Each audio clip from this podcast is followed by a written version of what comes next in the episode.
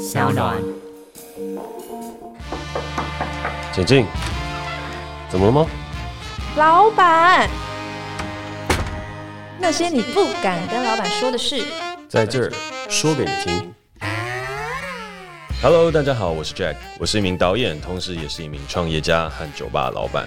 而今天呢，坐在我对面的是我的同事 Katie。Hello，大家好，我是 Katie。那平常呢，我是 Jack 的员工，但因为这个节目，让我有办法跟他平起平坐在录音室里当他的同事。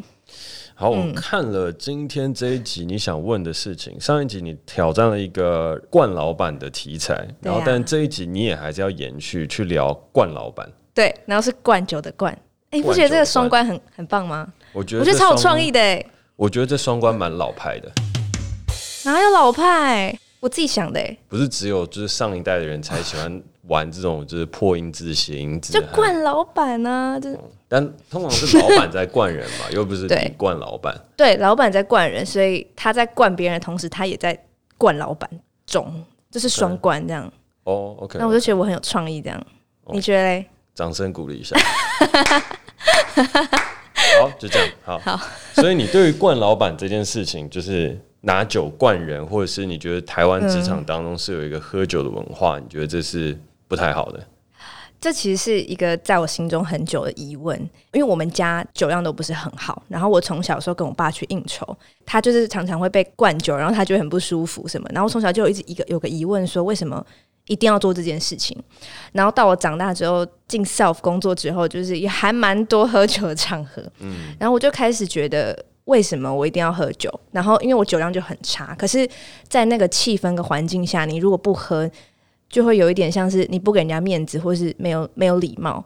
然后我就对这个文化蛮好奇，我就上网查，然后就发现 PTT 跟 d c a r 上面有非常多超多人在讨论说，就是他们痛恨台湾的应酬文化，就是你去跟人家应酬，你就是一定要喝，然后你如果没有喝到有点醉，好像就没有礼貌。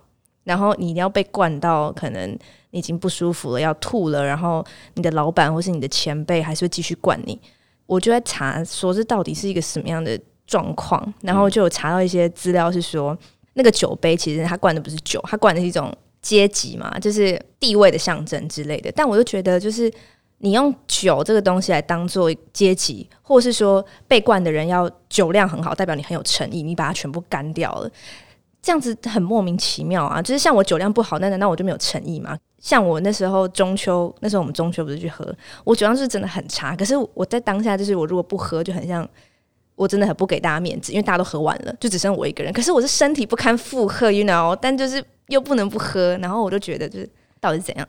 但是我知道你酒量很好，所以你可能没有办法了解我们这种就是真的就是身体没有办法负荷状况下要怎么去面对这样子的状况。然后我也不知道说这种文化是不是。根深蒂固吗？还是怎么样？这边先问你一件事情。好，好，你在公司进来的时候，你经历过几次这样子灌酒喝酒的场合？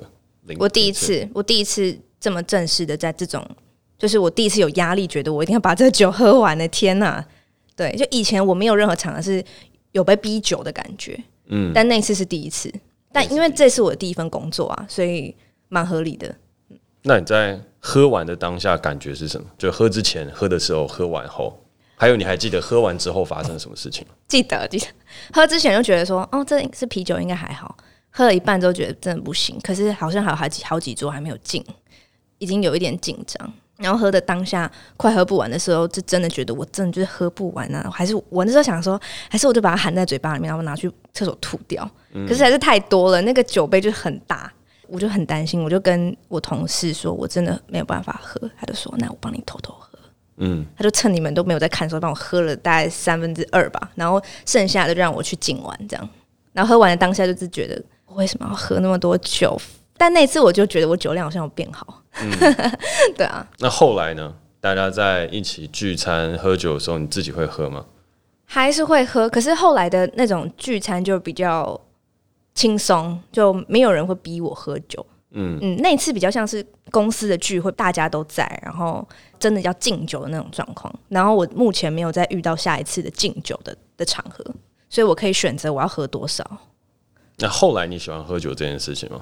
我觉得喝酒就是 have fun，但是我蛮不喜欢要一直喝的状况。我应该说，我喜欢的是喝酒后大家都很放松，嗯，但是喝酒本身嘛，没有没有没有人喜欢，嗯。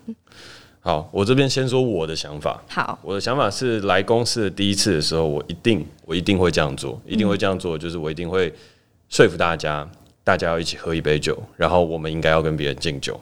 那这件事情对我来讲，它有一个重要性的事情是什么？第一件事情是，我很确定公司的这个环境是安全的。嗯，这是第一个我要确定的事情。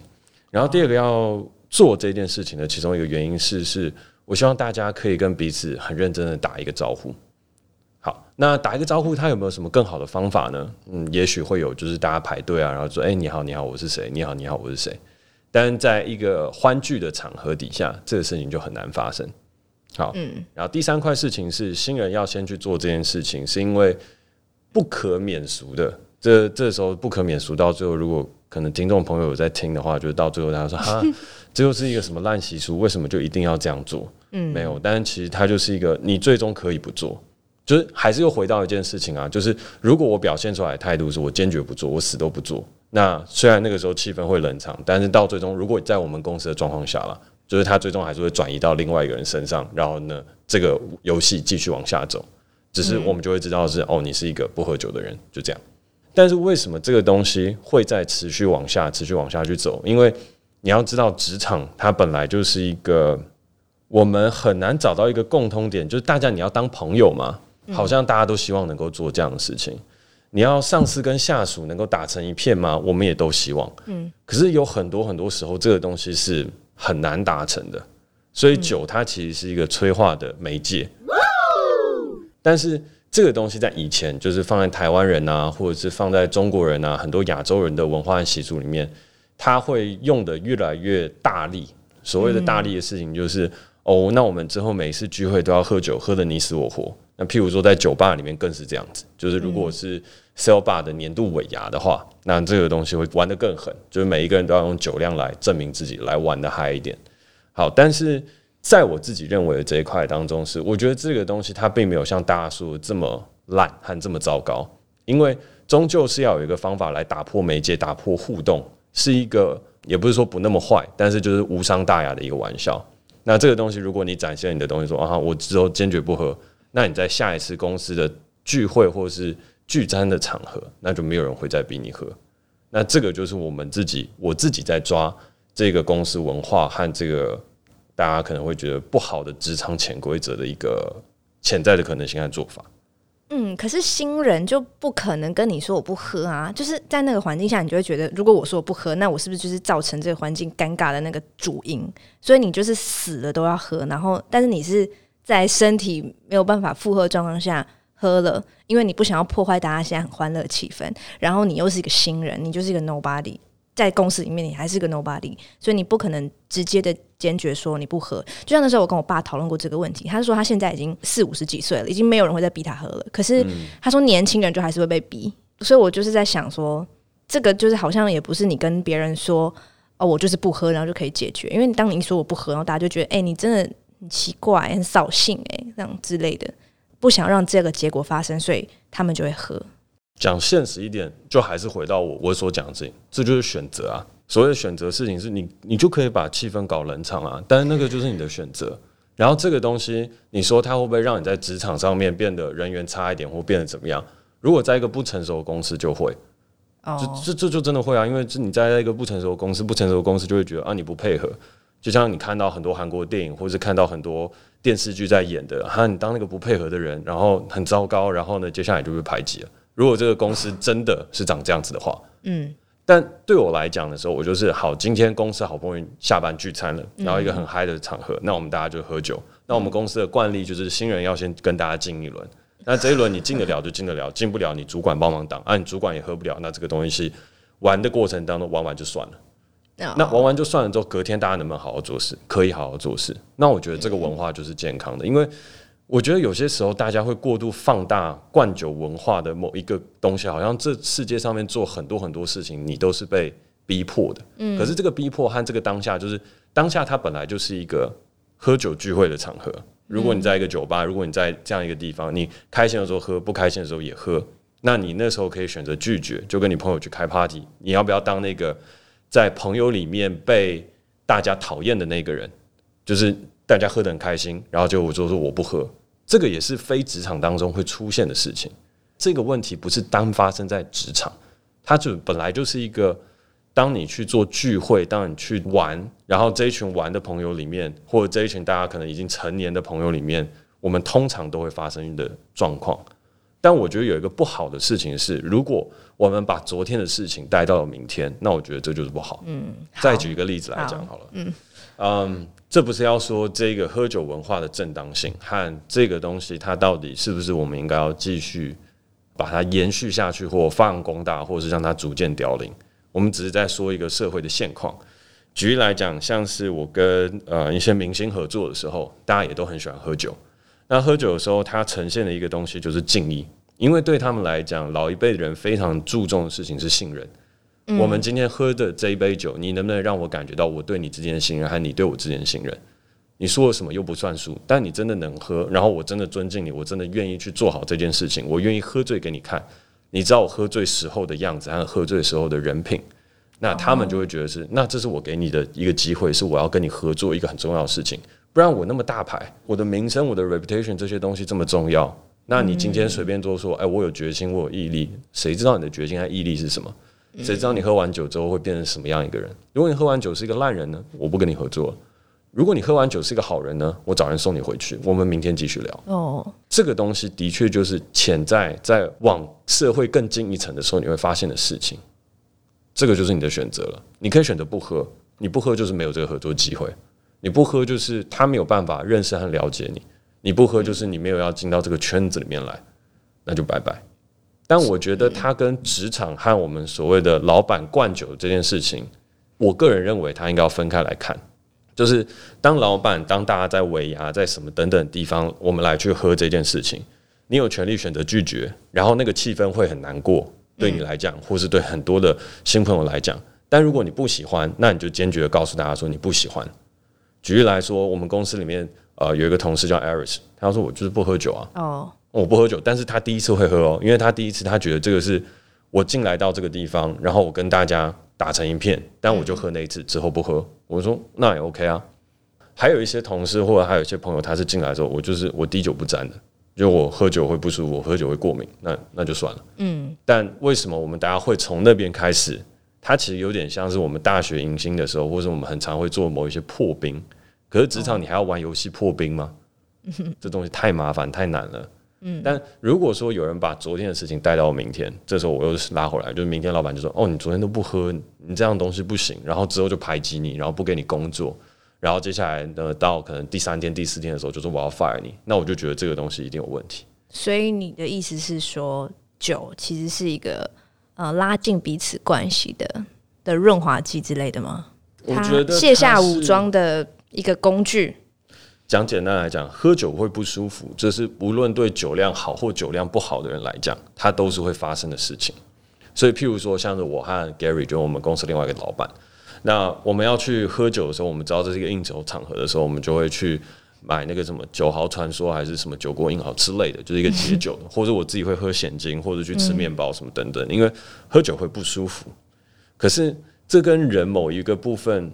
虽然这有点扯远了啦，但是之前我曾经有看过一些书，或者是看过一些哲学。其实人对于自我毁灭这个东西是有一定的崇拜和一定的向往，但是这个东西有点扯远。可是有一件事情是，当我们确定我们同时都在痛苦，我们同时都在 suffer 的时候，人与人之间的距离它会拉得更近。所以喝酒是什么？喝酒它是一个在职场当中，或者他在一个社交场合当中。如果他不是那种红酒杯碰红酒杯、香槟杯碰香槟杯那种社交礼仪的话，嗯，他是说我们都一起 suffer，我们一起痛苦，痛苦了之后，我们的距离可以变得更近。所以，他某一个东西有点像很传统社会当中的结盟，嗯，哦，那结盟当中你有很多不一样要经过的仪式。那喝酒，它一直以来都是自古不变的一个仪式，因为它会让这个东西有机会让我们之间破冰，有机会建立起一个信任。嗯，那但是放到现代社会当中，我们是不是还需要借由这样的方法，或者这套方法是不是依旧适合？不一定。嗯，但是好死不死的，我们就还是有这个文化习俗和传统，上一辈还是会教导到我们这辈来，然后我们这一辈在做的时候呢，有些时候不知道用什么其他方法，我们就延续下去。所以举例来讲，对我来讲，这个东西也不是我发明出来的，而是我后来看到很多前辈、很多公司，还有大家都这样用，然后用完了之后，哎，气氛真的变蛮好的。举例来讲，我们公司本来有一个也是很不太喝酒的同事叫子毅，然后第一次尾牙喝完了之后，他突然之间我们的距离拉得很近，因为他就真的就是喝到最后他自己也吐了，然后呢，我们就把他送送回去，然后送回去了之后，他隔天醒来，然后这整件事情我们聊了一年，然后再往下走的时候呢，很多很多时候大家会以那个时候发生很好笑整件事情为乐，然后就讲。但是我们之后也就没有再逼着他喝酒，或者你要喝不喝就随便你。可是那个之后，我们的关系的确有拉近了。嗯，那这个就是我来解释这件事情，还有我为什么会做这件事情的原因。但是你说，如果你是一个不喜欢喝酒的人，就像你后来我们公司几次的聚会。我都是告诉你，你少喝一点的那个。所以对我来讲，我只有是说，好，你是不是能喝酒的那个？那如果你能喝，那我们接下来在聚会当中就继续喝。在过程当中有什么事情大家心事没有办法讲开的，那我们去喝杯酒，把心事讲开。嗯那如果没有这些东西的话，那就是大家在一个聚餐场合，你不喝就不不干我事啊，你不喝就不喝。按你底下的下属说，呃，老板喝一杯，那是你们的自己的事情。反正，在聚会当中一定会有张力嘛，那个张力就是来自于酒杯啊，不然那个张力要来自于什么？嗯，所以如果你要给新人建议的话，你会觉得啊、呃，你知道像我们这样年轻人去练一下酒量比较好，还是你会比较 prefer 的跟他说，这个文化其实没有那么严重，就是不用把它看得那么重，然后就是可能喝一次拉近距离，然后我们就 have fun。我觉得可以用一个很简单的观点思考：你到底喜不喜欢喝酒？这是第一点。嗯，如果你是不喜欢喝酒，你打算一辈子不喝酒的，sober，就是我们就从此跟酒精绝缘的这种，那你就可以跟大家说：那我就是不喝，因为我就是戒酒，我就是不喝酒或者戒酒，反正我跟酒精绝缘。那这个时候没有人会灌你，嗯，因为你就说我不行喝啊，但你就不要哪一次自己喝酒的时候，我们发现，哎，你自己有在喝酒，那这样不好。就因为你就在骗人，但如果你是那种人，那你就要老实跟大家说，我是不喝酒的。我一喝酒，我身体会不舒服，我真的会很不舒服，所以请你不要找我喝酒。那这个东西和这种人，我们一定会尊重。好，但如果你是那种，哦，我们大家平常都已经有在喝酒，然后自己平常也有些时候会小酌，只是会觉得职场这种东西让你觉得反感，让你觉得恶心的，那我建议你，你还是学着喝一下会比较好。因为这个东西为什么会这样说呢？是因为它不只是发生在职场，我觉得有很多时候我们太过于放大职场和你跟老板之间，或是你受到的迫害，就是这一件事情是无所不在的，不是单单在这一块事情上面。嗯，它是一个面对社会当中，你跟长辈，或者是你跟嗯其他的同学出去玩，或者是什么等等，他都会有同侪压力下，当一群人在喝酒的时候，那你喝不喝？在这整个情况之下，你要当把气氛给终结掉的人，还是你要当大家会喜欢，然后再继续往下跟你一起去玩的人？那如果说你觉得在这整件事情的抉择过程当中，你希望事情是至少轮到我的时候，我可以喝掉一杯，然后整个气氛很好，大家也都喜欢我，那你就练一下。嗯。那如果最后最后的这件事情是你还是觉得这是你生而为人的这个准则，就是我觉得敬酒的这个文化在我人生当中不能接受，那你就把这个立场表达出来。我觉得这也是可以，但是不要不清不楚的去做这件事情。嗯，然后附带一提一件事，喝酒这件事情，它不见得真的能够让你在社会当中爬得更高，不一定哦。因为当你把某一些规矩建立清楚之后，你也是可以用另外的方法去找到成功的东西。但喝酒会不会让你的机会变多？我以客观的立场来看，在华人的社会当中，会的。哦所以这都是选择啊，就像你今天要不要花时间去念书一样，你花时间去念书，那你就去念书。譬如说，像我有些时候跟别人争取合作，跟有些时候大家要争取业务、争取某一些东西的时候，嗯，你要拿诚意，你总不可能拿刀子捅自己嘛，那你就只好拿起一杯酒把它干掉，就做我的诚意。然后呢，在很多的氛围当中，喝酒为什么会有那么多礼俗和细节？其实真正的喝酒文化的可怕，不是来自于喝酒的本身，而是来自于喝酒的细节。喝酒的细节是包含了倒酒这件事情，其中做的最变态的是韩国人。韩国人倒酒是酒不能自己倒，然后喝酒的时候你也要转一边这样喝。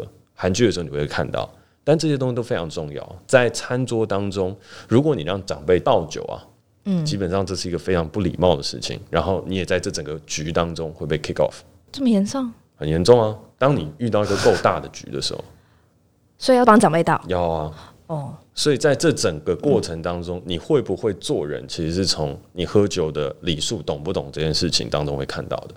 所以可怕的不是喝酒本身，可怕的事情是喝酒这件事情，你有很多很多的东西是你需要去学的。而且还有一个更可怕的事情，就像我电影《圣人大盗》里面有拍到啊，你酒喝一喝，还有可能会被带去酒店。那个时候，你才是真正会觉得这世界到底发生什么事情了。可是。你在面对这些东西的时候，这也就是我的选择啊！我要不要去更往前进一步，去得到我想要得到的事情？虽然这件事情我很讨厌，我会变成一个我不喜欢的人。对，在那个当下，我会不喜欢在那样的场合做那样的事情。但我要不要去？我最后还是选择去了。但我心有不满，所以我把它拍成了电影。那你为什么要去？诶，我其实很想问酒店文化这件事情。我上网查，其实查不到很多分析，但其实我对酒店文化这个东西一直。就觉得说，哎、欸，喝酒就喝酒，然后先又要去酒店，是是怎样？而且在《圣人大道》里面，诺思明就说这是一种高级娱乐。OK，然后所以我想说，What？好，如果各位听众朋友对于这个所谓的酒店文化，或者是大家为什么聊东西的时候，旁边 always 都还是希望旁边有一个女服务生在的这一件事情的话，可以请 Cady 我们再开一集来讨论这件事情，不然我怕今天这一集就没有办法收尾了。好，拉回来喝酒这件事情，经过我刚刚讲完了之后，有回答到你的疑惑吗？应该是有啦。我给自己的结论就是，我还是去练一下我的酒量好了。对啊，虽然我觉得我酒量有进步很多了，嗯，因为我觉得在这边当中衍生起来，我们要去思考一块的事情是，社会本来就会发生很多让你不开心的事情，嗯，很多的，就是除了喝酒之外，还有很多职场上的一些。无论是我们会碰到的职场的天花板，嗯，无论是会碰到的男女之间各自会觉得不公平的地方，男生有觉得不公平的，女生有觉得不公平的更多。再往下的时候，他还有年纪上面的歧视，老年会被年轻人歧视，年轻人也会被老年歧视，中年人会觉得自己没机会，嗯，然后再往下的时候，更多更多的很多很多的美美嘎嘎，譬如说，哎，那我是不是要去扫地啊？我是不是要去做什么等等，嗯，因为社会本来就是一个互相碰撞和摩擦的过程。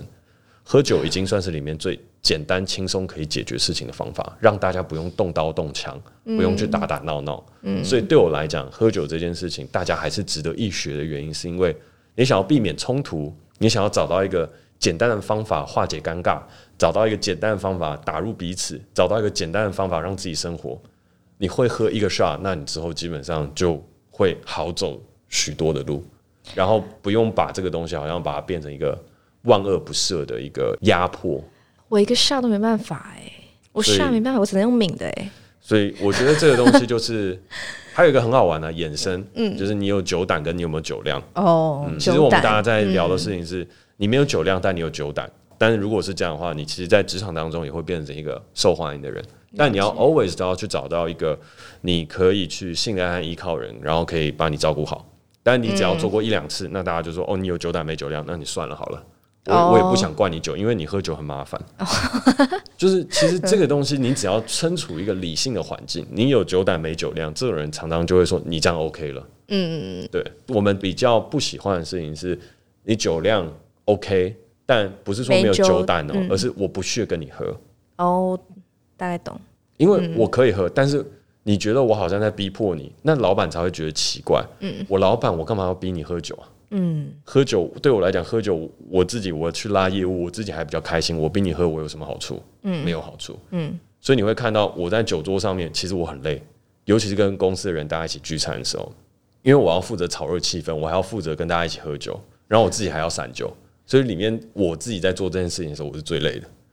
哦，所以大部分喝酒喝到后面第二趟去到 KTV 或去到哪里的时候，你都会先看我失踪个一个小时，因为我自己先去吐。哦，因为我自己也不舒服啊，但是大家都不会炒热气氛。嗯，那你要做什么？老板这时候就说啊，我平常都是老板，都是高高在上，都在旁边晃来晃去的。那这时候来到这边之后，我希望大家其乐也融融。然后老板跟员工之间是站在同一个状态之下，那我就跟大家一起喝，哦，我一起爆掉。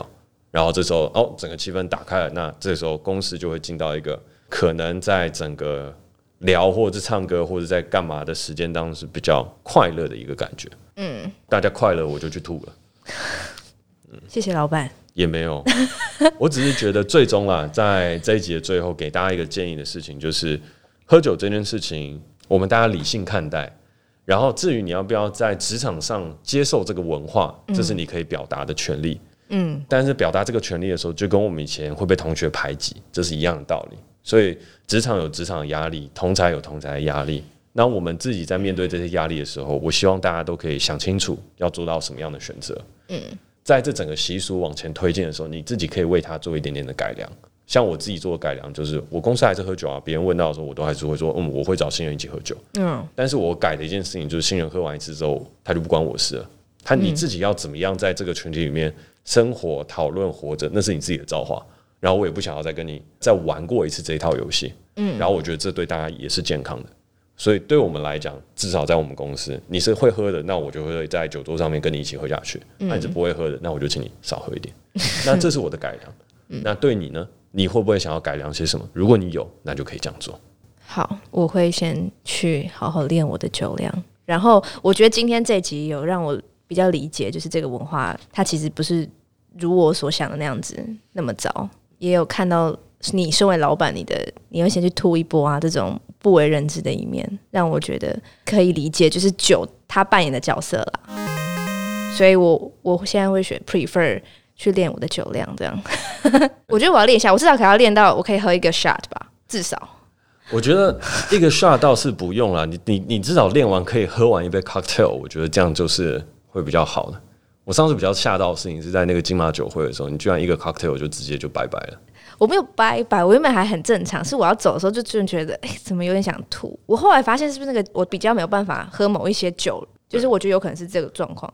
因为刚好节目时间进到尾声，然后你有提到这个问题，同时我有看到那个访纲当中最后有一个挡酒的撇步，有没有可以传授的？哦、所以在今天这个尾端呢，希望给大家一个知识。嗯、首先第一件事情是先搞清楚自己哪些酒可以喝，哪些酒不能喝。譬如说你是红白酒可以喝，红酒跟白酒你喝起来很舒服的，那你就很好。你之后去喝酒，你就说我只能喝红白酒。然后如果 whisky、vodka、tequila 还有 bourbon，呃，那个譬如说像 brandy，就是每一个基酒不同，你都最好都自己去试一下看看。不然的话，很有一天你可能不小心混着喝的时候，你就爆掉了。然后爆掉的时候，那个东西才难看。所以在学怎么样去挡酒的撇步之前，先知道自己能喝什么酒跟不能喝什么酒。第二件事情，各位观众朋友要听仔细了。挡酒的 paper 最重要的一件事情是找对象，不是自己。挡酒千万不是是自己说、oh. 啊，我不能喝啊，我不能怎么样，而是声东击西才是挡酒最高境界。你就推给别人这样。对，然后还有看别人发生什么事情，就是哎哎、欸欸，对面那一桌，哎、欸、哎，他他刚刚都没喝，你只要抓到有个没喝的酒就挡过去了。但是别人会抓回来，抓回来的时候你就说，对啊，这样就是这样，不是互相陷害吗？啊、他先喝我就喝啊，然后他先喝的时候你就去厕所。因为酒的酒喝酒的状况中，每一个人都是金鱼脑，只记三秒，只记当下存在的。嗯，除非现场有真的很厉害的人。嗯，所以基本上你只要把一个东西推过去，然后说我等一下上厕所，然后你就去厕所，然后去厕所回来的时候，别人在抓你的时候，你就啊哦，他也还没喝啊，然后他就说没有，那我一定要等你，好，那那就来喝啊，等我一下，我再去洗个脸。看这样好像互相陷害哎、欸。对啊，但是这个是什么？就是炒热气氛啊！你不会让气氛冷掉，或者是怎么样？哦、对，然后喝酒喝到就是你觉得这个东西已经成习惯的时候，它会衍生出一个进阶的招数，就是你一喝完，然后一个很难过的表情做出来，然后你就去厕所，然后就把它吐掉。但因为你常跑厕所，所以大家就习惯了。哦，但如果你是一个不常跑厕所，然后你喝完了一大杯啤酒，然后呢，嘴巴鼓成什么样子，然后你就说你去洗手间，大家都知道你要去把刚刚喝的吐掉。但如果你是喝完，然后你就直接一个马步就直接哦抱着肚子，然后就像你常跑厕所一样，大家觉得你跑习惯，那你就去后面吐了。好，所以挡酒的撇步，先找出自己能喝什么酒，然后第二个就是找别人没有喝酒的人，第三个是跑厕所。对。而且你知道自己不能喝什么酒之后，挡酒起来就简单，就说：“哎，我这可以喝啊，但我就是不能喝啤酒。我去拿红酒，然后去的时候你就已经挡掉一轮嘛。然后回来说、嗯、啊，他们没红酒。好，然后接下来桌上剩威士忌，你就说好啊，威士忌我可以，但是我我威士忌喝起来头会痛，我去旁边拿高粱。嗯，就高粱最不会醉。然后就去找到一个酒吧最少出现的那种酒，然后你就喝那种，这样就好了。别人还会觉得你有品味。然后虽然职场当中我们偶尔都还是会喝一杯，但是也要留意，说不定老板请的酒其实蛮好喝的。嗯嗯，那如果好喝的话，不妨可以自己偷偷干走一些。好，如果真的不喜欢喝的话，就找人挡酒部队培养好起来。OK，学会学会。刚刚有一件很重要的事情忘记提醒大家了，因为这一集有聊到喝酒的事情，所以呢，最后一定要跟大家说一件事情，就是开 啊，再一次再一次哦哦，好，三二一，开车不喝酒，喝酒不开车。感谢大家收听今天的节目，我们下次见喽，拜拜。希望大家能够对喝酒这件事情还是保持着理性饮酒的状态。